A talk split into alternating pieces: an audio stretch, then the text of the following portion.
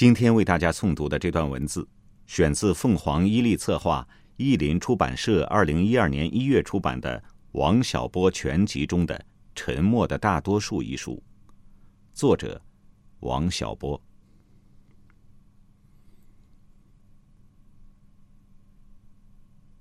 一般人从七岁开始走进教室，开始接受话语的熏陶。我觉得自己还要早些，因为从我记事时开始，外面总是装着高音喇叭，没黑没夜的乱嚷嚷。从这些话里，我知道了土平炉可以炼钢，这种东西和做饭的灶相仿。装了一台小鼓风机，嗡嗡的响着，好像一窝飞行的屎壳郎。炼出的东西是一团团火红的粘在一起的锅片子，看起来是牛屎的样子。有一位手持钢钎的叔叔说：“这就是钢。”那年我只有六岁，以后有好长一段时间，一听到“钢铁”这个词儿。我就会想到牛屎。从那些话里，我还知道了一亩地可以产三十万斤粮，然后我们就饿得要死。总而言之，从小我对讲出来的话就不大相信，越是声色俱厉、嗓门高亢，我越是不信。这种怀疑态度起源于我饥饿的肚肠。和任何话语相比。饥饿都是更大的真理。除了怀疑话语，我还有一个恶习，就是吃铅笔。上小学时，在课桌后面一坐就开始吃。那种铅笔一毛三一支，后边有橡皮头，我从后面吃起，先吃掉柔软可口的橡皮。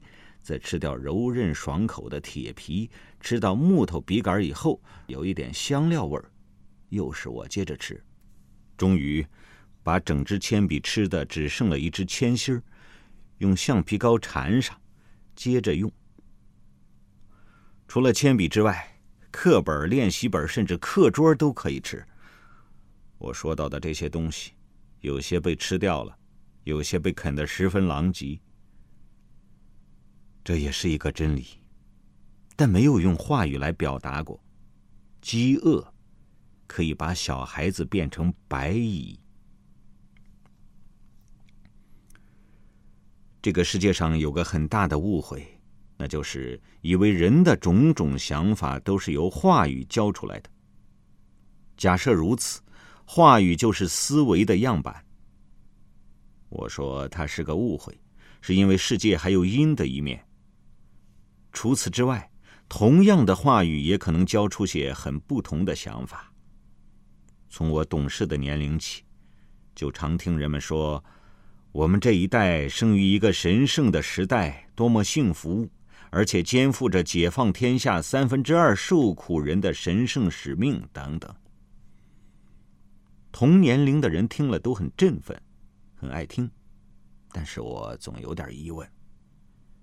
这么多美事儿，怎么都叫我赶上了？除此之外，我以为这种说法不够含蓄，而含蓄是我们的家教。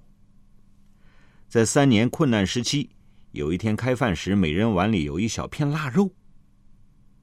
我弟弟见了以后，按耐不住心中的狂喜，冲上阳台，朝全世界放声高呼：“我们家吃大鱼大肉了！”结果是被我爸爸拖回来臭揍了一顿。经过这样的教育，我一直比较深沉，所以听到别人说我们多么幸福、多么神圣，别人在受苦，我们没有受，等等，心里老在想：假如我们真遇上了这么多美事儿，不把它说出来，会不会更好？当然，这不是说。我不想履行自己的神圣职责。对于天下三分之二的受苦人，我是这么想的：与其大呼小叫说要去解放他们，让人家苦等，倒不如一声不吭，忽然有一天把他们解放，给他们一个意外的惊喜。总而言之，我总是从实际的方面去考虑，而且考虑的很周到。幼年的经历、家教和天性谨慎，使我变得沉默的起因。